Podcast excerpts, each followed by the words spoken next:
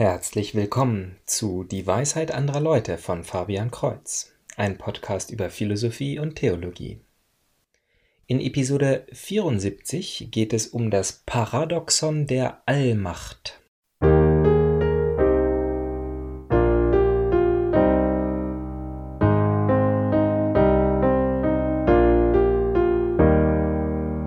Gott ist allmächtig, allgütig und allwissend. Diese Aussage von vielen Religionen kann einem Skeptiker sofort schwer aufstoßen.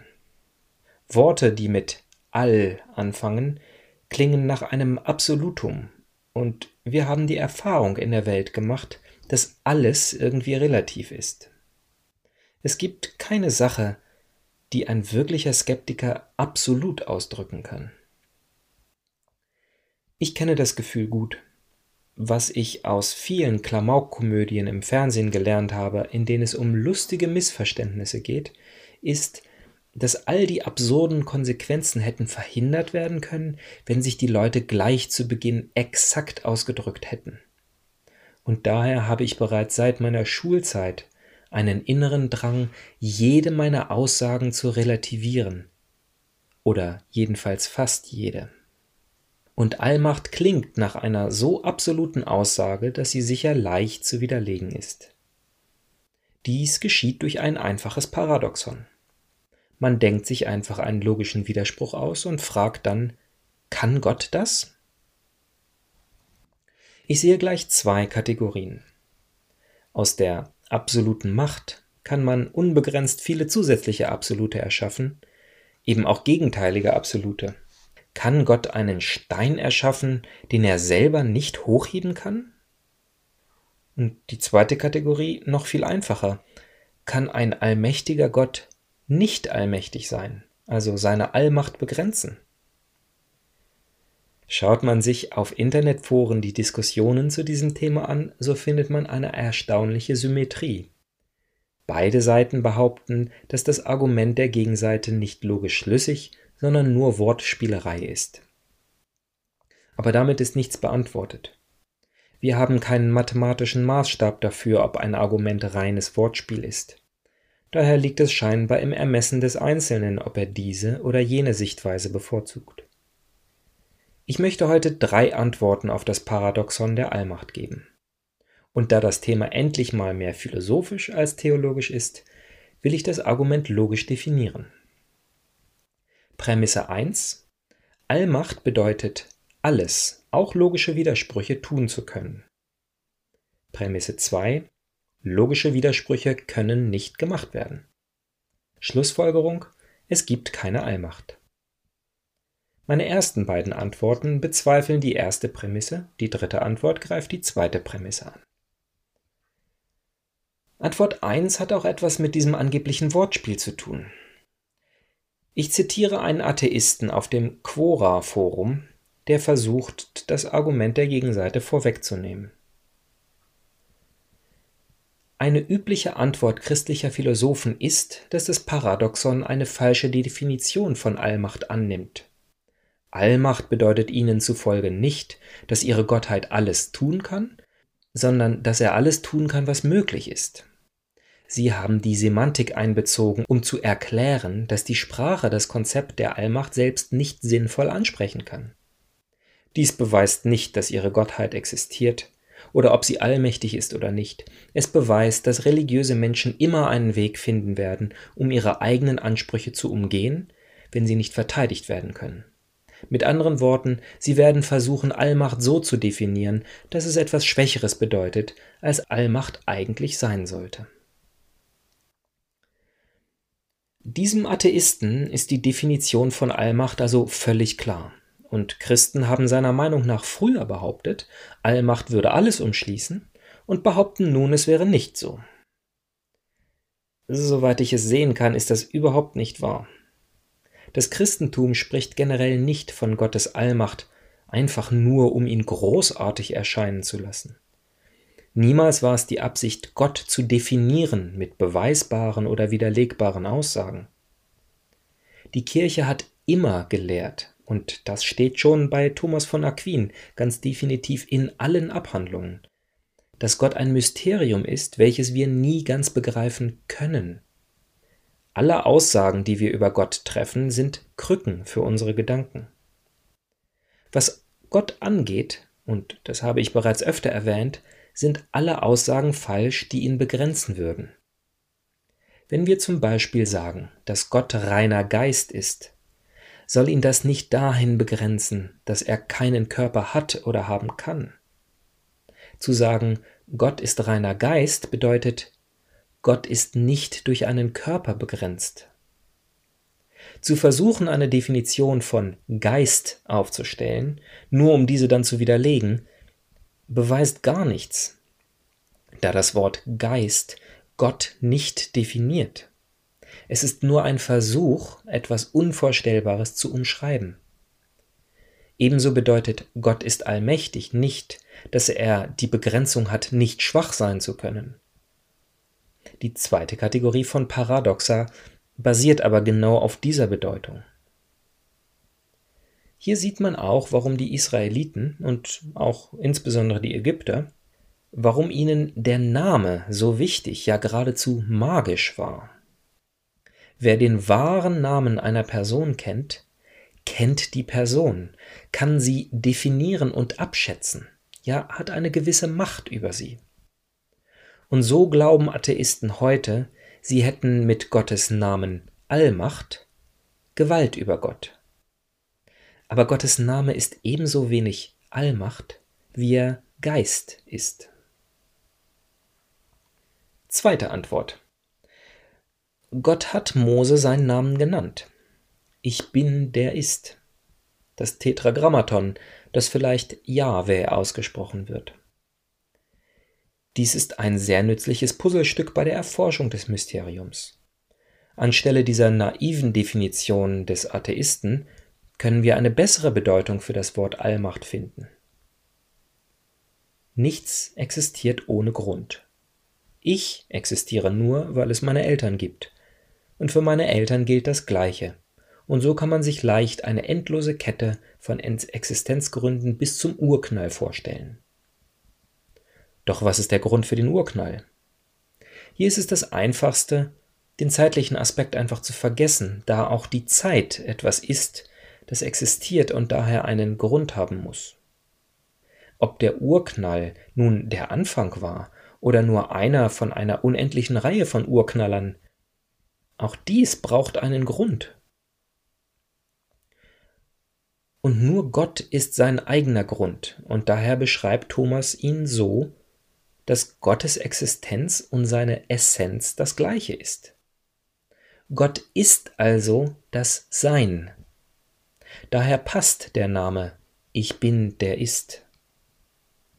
Alles, was ist, existiert nur, weil Gott ist. Und alles, was sein kann, kann von Gott geschaffen werden. Auch der Teufel ist, das heißt, er hat Existenz. Und diese bekommt auch er nur durch Gott, nicht durch sich selber.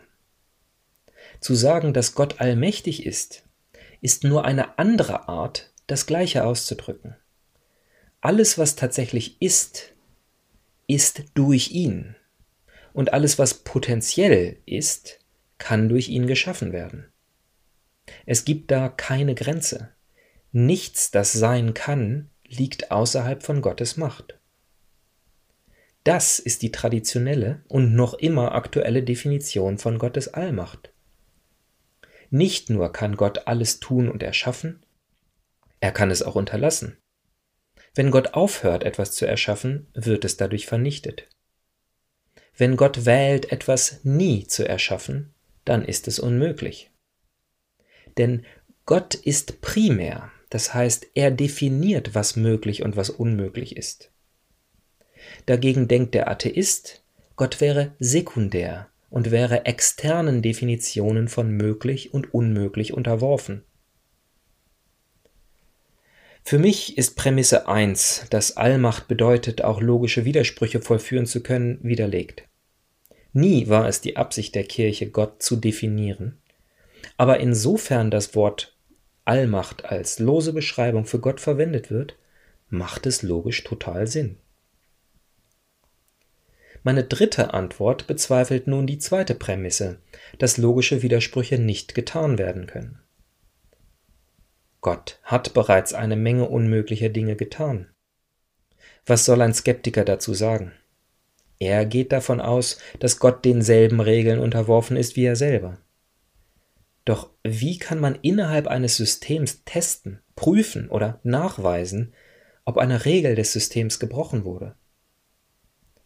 Dazu eine kleine Anekdote. Ein Freund hat mich auf die Webseite eines Wunderheilers verwiesen.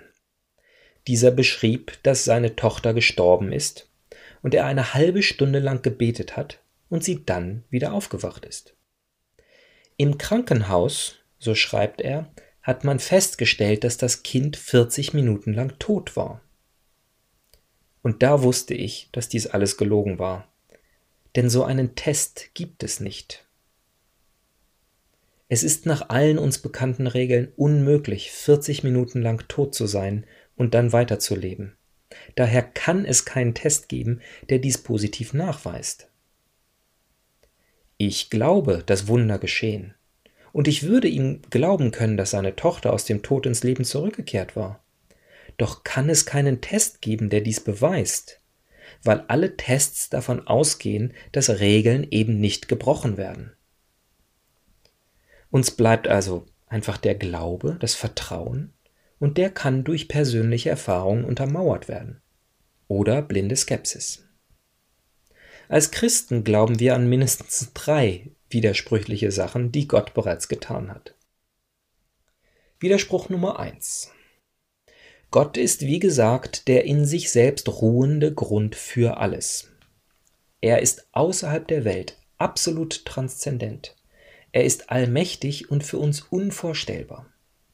Ein Mensch dagegen ist ganz anders. Es gibt ihn nur aufgrund von anderen Ursachen.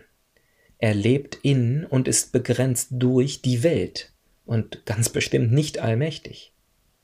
In anderen Worten, ein Mensch ist nicht Gott. Er ist irgendwie ganz anders. Und die Bibel behält diese Weisheit sicher nicht für sich. Sie stellt es als das Hauptproblem der Welt dar, dass Menschen sich für Gott halten. Wenn man also eine Sache ganz klar sagen kann, dann, dass kein Mensch Gott ist und Gott kein Mensch ist. Und dennoch behauptet das Christentum ganz vehement, dass Gott diesen Widerspruch realisiert hat. Gott ist Mensch geworden und seine Absicht dabei scheint zu sein, den Menschen zu Gott zu machen. Wie soll das gehen? Ich weiß es nicht. Es klingt wie ein Widerspruch und sollte unmöglich sein, doch ich glaube, dass es wahr ist. Die ersten Jahrhunderte sind übrigens voll von Skeptikern, die alle möglichen Alternativen vorgeschlagen haben. Es war schon damals schwer zu glauben, dass der Mensch Jesus Christus Gott und Mensch war. Doch der orthodoxe Glaube, also der, der sich gegen alle Sekten durchgesetzt hat, besagt eben genau das. Widerspruch Nummer zwei: Eine Jungfrau ist eine Frau, deren Sexualorgane unberührt, ja unbenutzt sind. Eine Mutter dagegen ist eine Frau, die ein Kind gezeugt hat.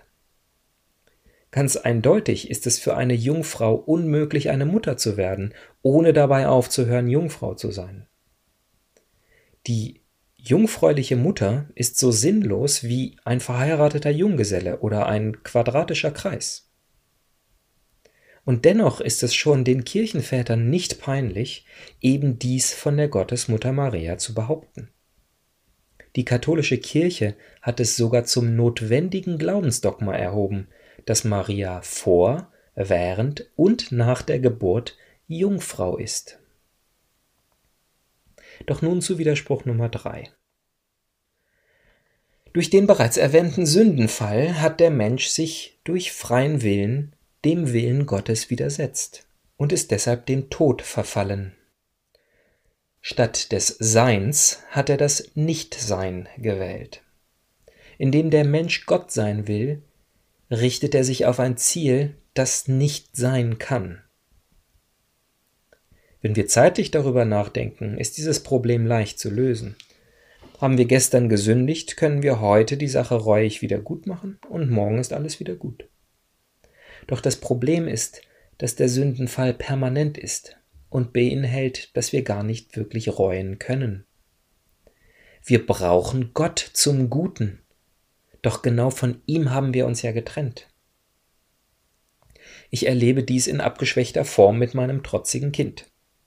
Wenn er einen Fehler macht und ich ihn darauf hinweise, dann wendet er sich von mir ab. Dabei bin ich der Einzige, der ihm helfen kann. Würde er mir einfach nur vertrauen, könnte ich alles wieder gut machen, doch genau darauf lässt er sich ja nicht ein. Und irgendwie schafft Gott es, uns den freien Willen zu lassen, ihn abzulehnen und trotzdem bei uns zu sein. Wie er das macht, ich weiß es nicht. Aber nur weil ich es mir nicht vorstellen kann, wie diese logischen Widersprüche wahr sein können, heißt dies nicht, dass Gott es nicht kann, sondern nur, dass ich ein begrenztes Wesen bin. Ein begrenztes Wesen, dem man übrigens E-Mails schicken kann an dwal.fabian-kreuz.de. Kreuz mit TZ. Kann Gott also einen Stein erschaffen, den er selber nicht hochheben kann? Ich glaube, die Antwort ist ja. Also bis zum nächsten Mal. Gottes Segen.